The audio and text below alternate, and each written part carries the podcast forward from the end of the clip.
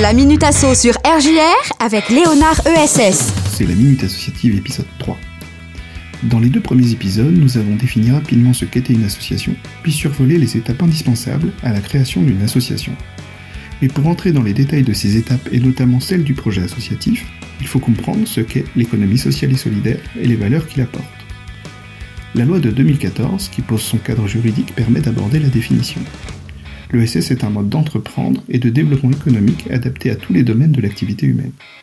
Les entreprises de l'économie sociale et solidaire, les coopératives, les mutuelles, les fondations d'ESS, les entreprises sociales et donc les associations doivent respecter les conditions suivantes. La libre adhésion, une gouvernance démocratique, une utilité collective ou sociale du projet, la mixité des ressources et la non-lucrativité individuelle. Ces valeurs sont les piliers de l'ESS et distinguent les entreprises de l'ESS des entreprises de l'économie classique. Ainsi, les créateurs d'associations, en tant qu'entrepreneurs de l'ESS, doivent prendre ces piliers en considération lorsqu'ils définissent leur projet associatif. Mais ça, c'est le sujet du prochain épisode.